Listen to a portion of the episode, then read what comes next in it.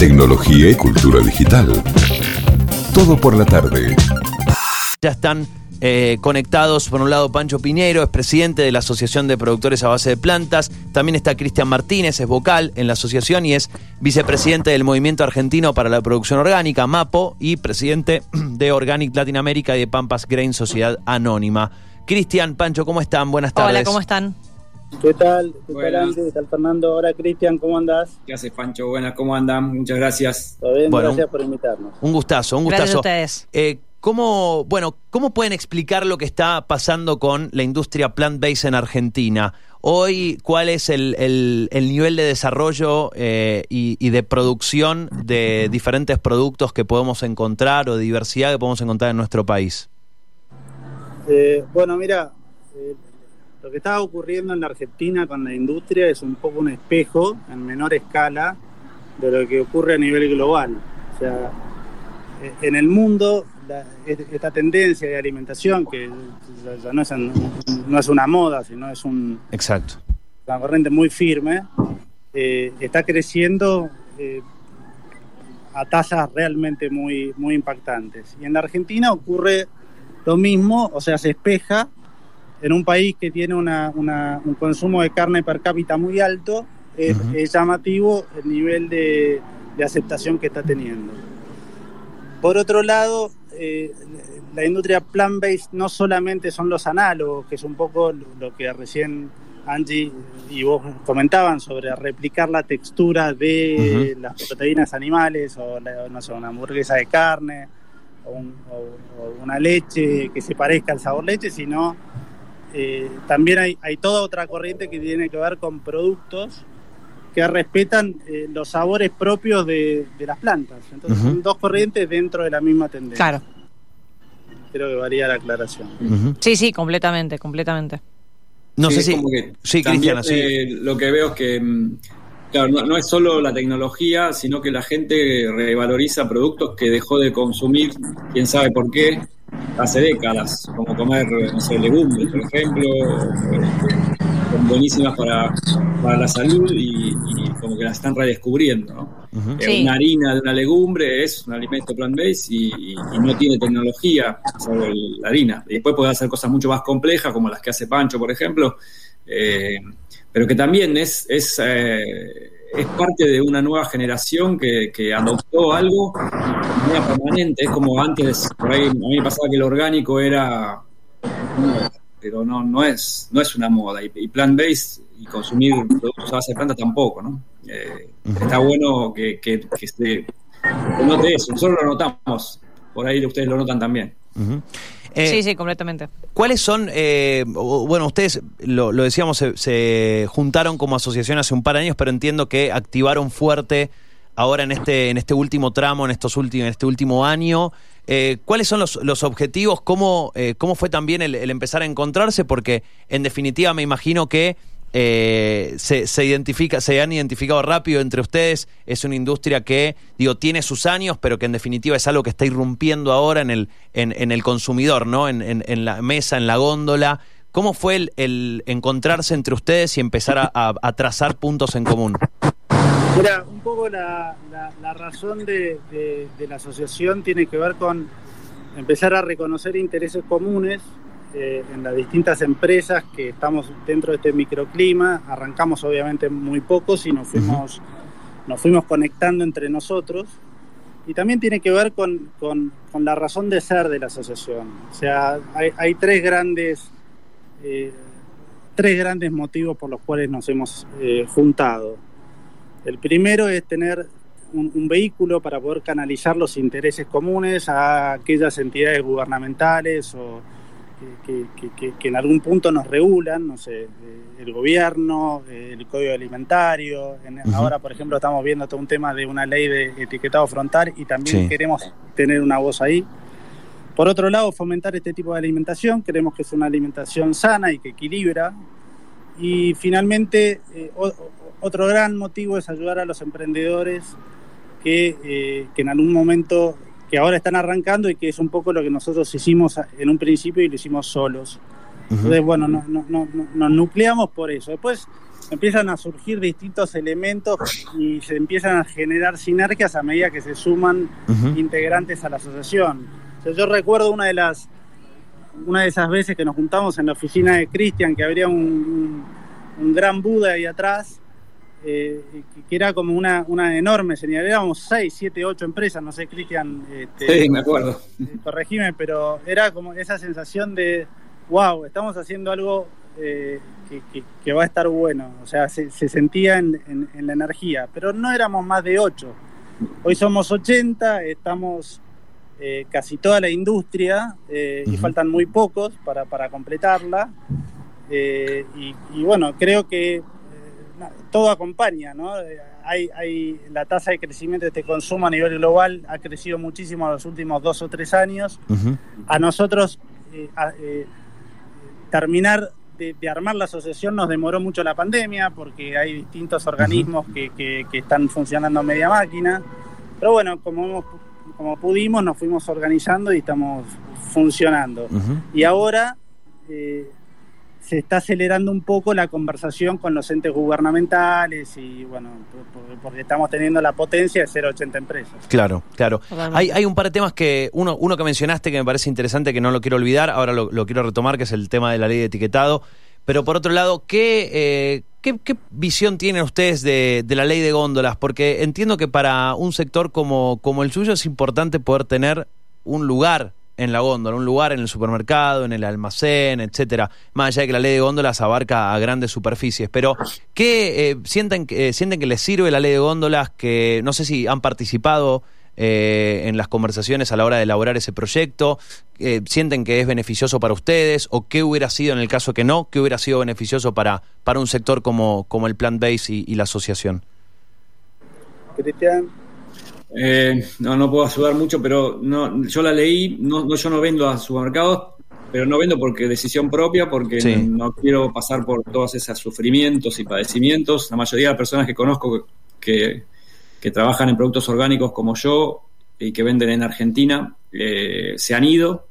Y después otros que se animan y que les va bien, digamos, pero la verdad que sí, eh, para empresas pymes como las nuestras, pero somos todas pymes, o micros muchas, eh, enfrentarse a, la negociación con una gran superficie es, es, es una desventaja enorme. Eh, yo no sé, vi algunos aspectos de la ley, eh, habría que ver la aplicación de la misma y cuánto caso eh, o, o- o cuánta repercusión o cuánta bajada de línea pueden tener las grandes superficies y aplicarla realmente. Entiendo que en líneas generales es un beneficio. Después hay que ver si, si se puede lograr que ese beneficio se, se concrete en, en- en la realidad, ¿viste? Las formas de pago, los descuentos compulsivos, este, existen. La verdad que es una, es un, es un, es una relación muy, muy poco favorable para las pymes. Las grandes empresas eh, pueden hacer una fuerza muy importante. Pero bueno, capaz que nosotros, la- una de las, de las eh, razones de la, de la asociación es esa, capaz que 80 empresas tienen un poquito más de fuerza que Sí. cada una por separado. Recién vos, eh, Pancho, hablabas de, de- de esto que ya no es moda, ¿no? Hoy eh, me acuerdo hace algunos años cuando a una persona, ojo, que comer un, un- un alimento plant-based no significa ser vegano o vegetariano, esto lo quiero dejar claro eh, y me parece que, que debes- debe- debemos dejarlo muy claro, pero sí eh, me parece que hace un tiempo se, le criticaba al que elegía no comer carne, por ejemplo, a vos sos parte de esta moda, ¿no? Estaba esa chicana tonta, la verdad que estéril, eh, de, de poder criticarlo. Vos decías muy claro, ¿no? Ya no es una moda y justamente uniéndolo con esto que vos decís, Cristian, de, de- de las pymes que eligen otro, otras ventanas, otros caminos, canales de venta. Eh, ¿Cuál es hoy su, su gran vidriera? Tiene que ver con el, el alimento y el, lo que llama la atención de lo innovador del alimento, con lo saludable del alimento, con lo sustentable de esta industria. ¿Dónde está la gran vidriera para ustedes para poder potenciar la venta? Mira, eh, yo- yo tengo, tengo ahí, eh, yo veo tres elementos que, que un poco son la- el motor de, de- de esta industria a nivel global. Creo que en Argentina pasa lo mismo. Ujú. Eh, y también tengo, tengo una opinión personal y tengo un dato objetivo de la realidad. Eh, la, la gente empieza a comer a base de plantas o empieza a tender a alimentarse a base de plantas, porque no tiene que ser absoluto. Uno puede perfectamente Claro. comer carne y alternar, ¿no? O sea, no, no, no, no, no, es, no es excluyente, no es o una cosa o la otra. Pero hay tres grandes elementos. Uno es eh, el impacto eh, en la salud, cuando tenés una dieta equilibrada. El otro que tiene que ver con eh, el medio ambiente, entendiendo que la producción de proteína animal a escala, como hoy se ve en el planeta, tiene un impacto muy nocivo para el planeta. O sea, se, se, se, hay, hay, muchos estudios y hay, hay, hay, mucho dando vueltas sobre cuánto de nocivo es, si es un cuarto o es la mitad del problema que tenemos de, de calentamiento global, tiene que ver con la producción de proteína animal. O sea, como que hablar de calentamiento global sin nombrar la pro producción de proteína animal es como hablar de cáncer de pulmón sin hablar de, del tabaquismo. Uh -huh. eh, y eso tracciona muchísimo, sobre todo en la gente joven a nivel global, de entre 16, un rango etario entre 16 y, y 30 años. Como el tema de la salud eh, tira mucho para de 45 años hacia arriba. Y después un tema no menor que tiene que ver con la eh, con la sensibilidad que genera entender la crueldad de lo que es la producción de proteína animal, independientemente de si uno es o no es vegano. Yo en mi caso yo no lo soy. Eh, y, y, el veganismo tiene que ver con una filosofía de vida que es, re, es muy respetable. Yo no lo soy, pero sin embargo no deja de afectarme saber cómo se produce carne o cómo se produce leche y es uh -huh. algo que, bueno, tengo que convivir con esa sensibilidad. Yo creo que son los tres grandes motivos de por qué esta industria está avanzando uh -huh. y por qué, por qué va a seguir avanzando y, y, su tasa se va a sostener. O sea, hoy estamos viendo no solamente eh, el impacto ambiental, el calentamiento global, sino potenciales nuevas pandemias por el hacinamiento de los animales. Y estamos viviendo una pandemia que nos debería llevar a la reflexión. Entonces yo creo verdaderamente que se va a acentuar uh -huh. eh, la tendencia. Repito, no es excluyente, no es que una persona debe o, o, o, se alimenta a base de plantas o, o no. Una, un, la alimentación a base de plantas enriquece sí. la, la, la, dieta de cada uno. Después uno ve hasta dónde lo lleva y hasta dónde no. Uh -huh, uh -huh.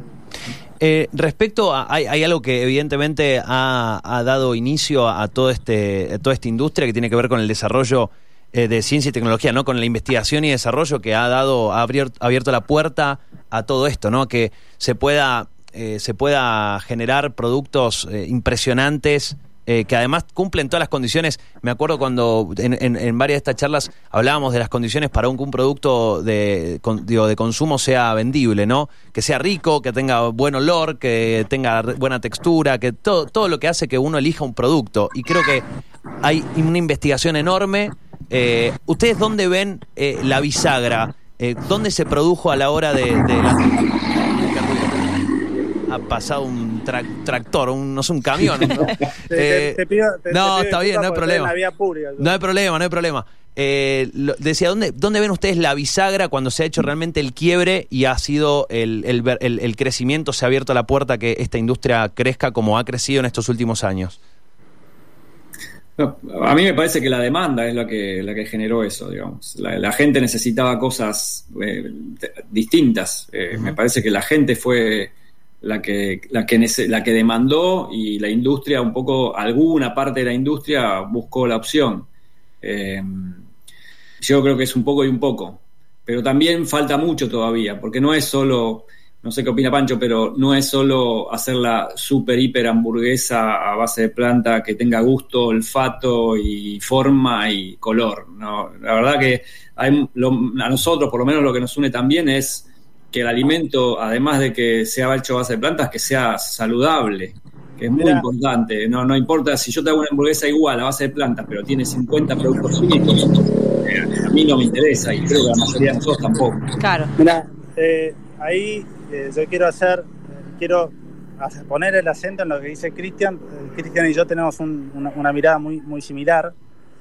Eh, que sea a base de plantas no significa que sea saludable, no necesariamente significa que sea saludable, uh -huh. ni que sea eh, nutritivo, y puede ser más nocivo que un alimento con proteína animal. O sea, no, no es garantía de nada de que sea a base de plantas. Te lo estoy diciendo yo, que soy parte, miembro, fundador y presidente de la Asociación de Alimentos sí. a Base de Plantas.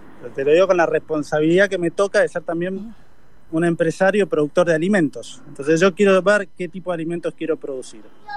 Yo en este momento eh, hago, en- eh, por ejemplo, medallones que son eh, eh, medallones de quinoa con vegetales, pero en paralelo estoy viendo, analizando seriamente la posibilidad de hacer, de, de meterme en, en el- en- en- en la ventana de negocios que ofrece todo lo que son análogos. Análogos le llamo a aquellos productos que son que buscan parecerse a- en textura, en color, Sí. en sabor, en comportamiento, en plancha, a la proteína animal.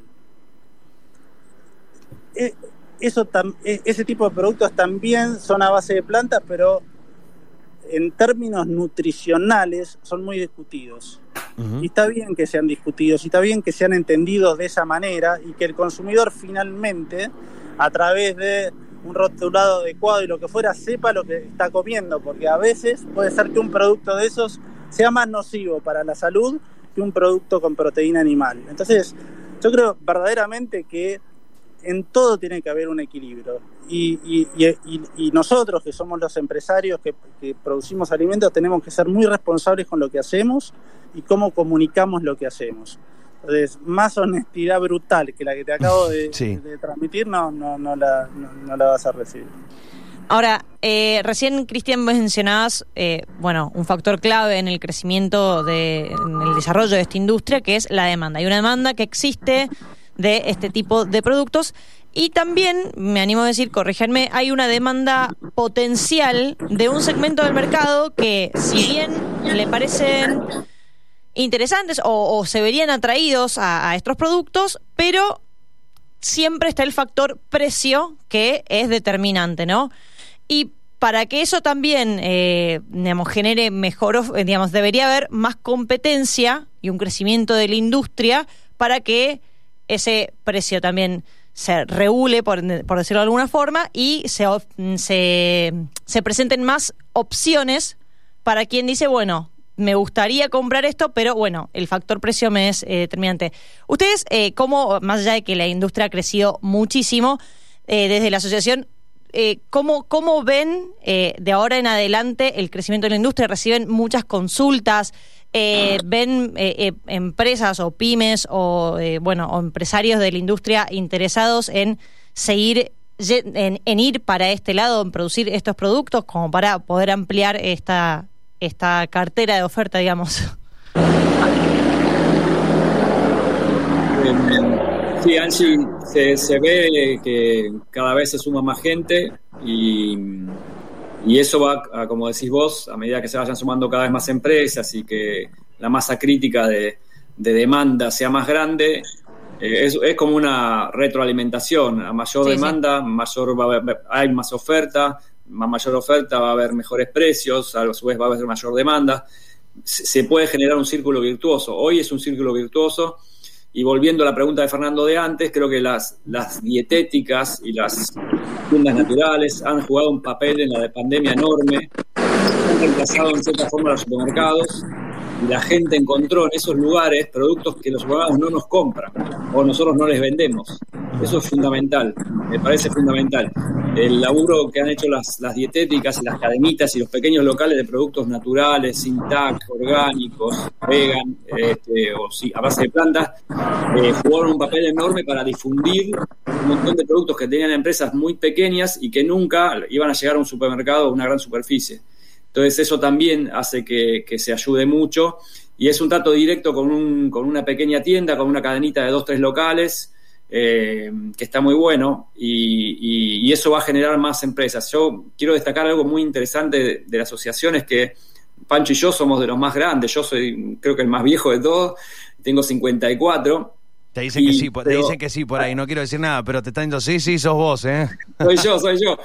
Este, pero hay muchos sub 40 y muchos sub 35 eh, eh, empresarios, este, emprendedores que tienen unas ganas impresionantes y que tienen una fe en lo que hacen que a mí me sorprende. Yo soy, como digo, más grande y realmente me conmueve las ganas que le ponen y, y el convencimiento de que lo que hacen es bueno para ellos y es bueno para los demás. Está, está- Ujú. Es muy, muy interesante trabajar en ese ámbito.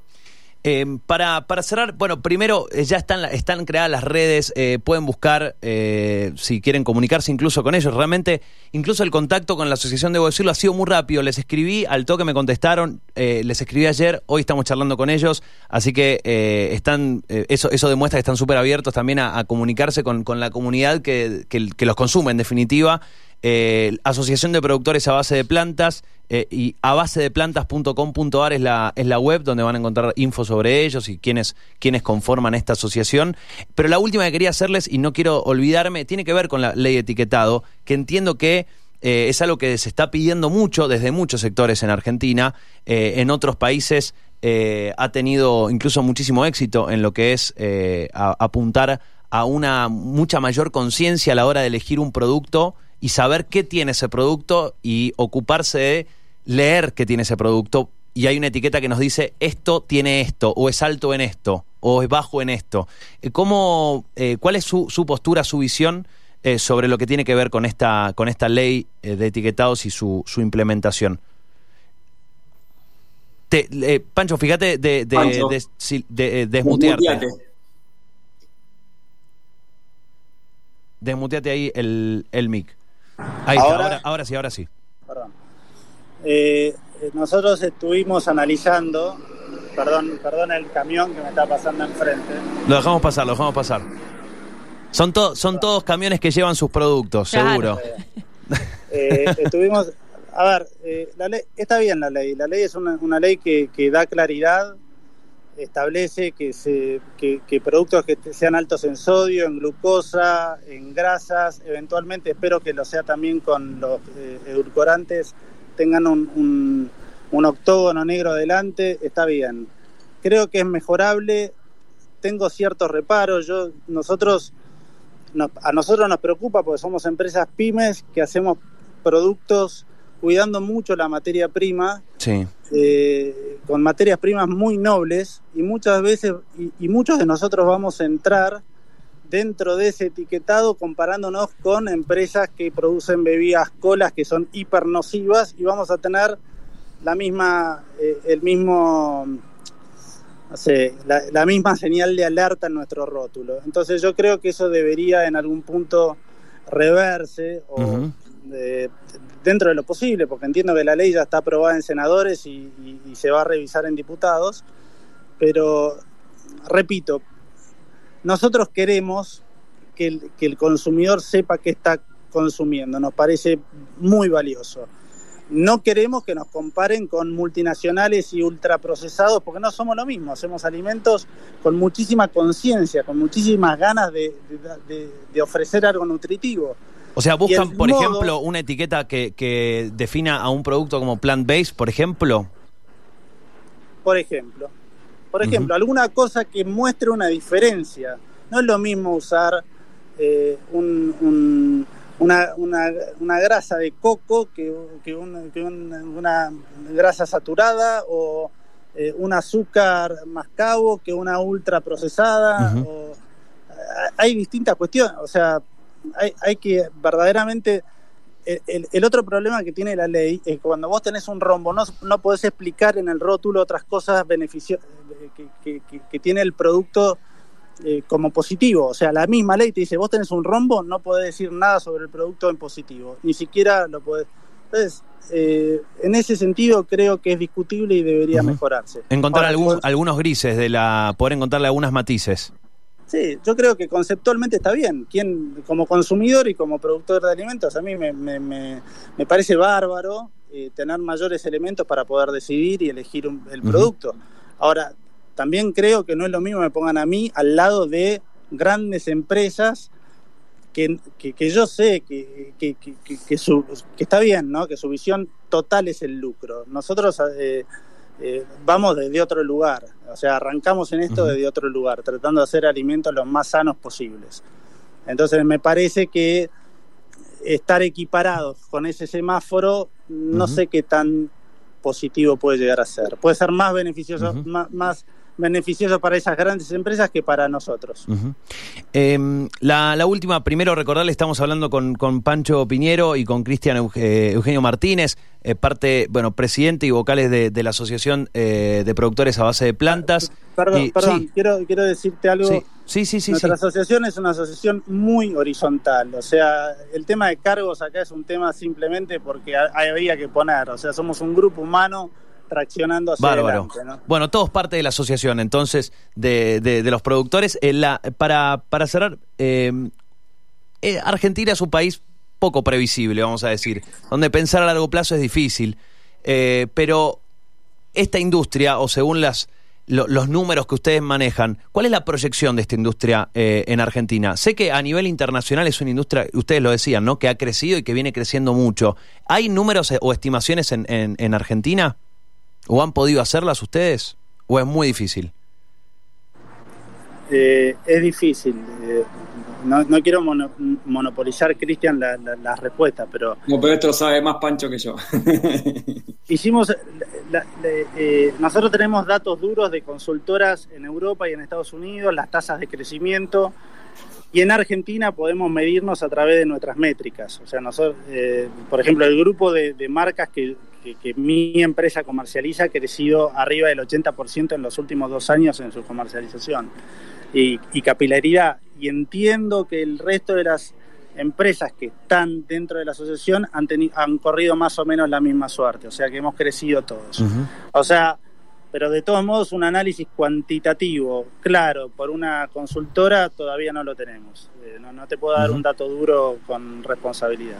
Bueno, la verdad que me, encanta eh, haberlos conocido, haber charlado con ustedes y, ya está también planteado con, con estuve charlando yo también con, con Sol, parte de, de la asociación, de poder ir conociendo y charlando a lo largo de los próximos meses en el programa con cada uno de ustedes, ir difundiendo lo que van laburando y sus productos. Me parece que está bueno, es muy útil conocer el resultado del desarrollo de, la innovación y del desarrollo de, tecnológico en, la, alimentación, en el mundo de la alimentación, aquí en Argentina. También ir conociendo los productos y, e ir probándolos, dónde están, dónde están en las góndolas, en qué mercado se pueden encontrar, eh, ir probándolos. Me parece que lo mejor para ustedes, en definitiva, es que eh, eh, las personas que están escuchando vayan, compren, prueben sus productos y que los vuelvan a elegir. Así que, así que ojalá poder seguir charlando con ustedes en, próximamente. Y felicitarlos, ojalá que sigan creciendo.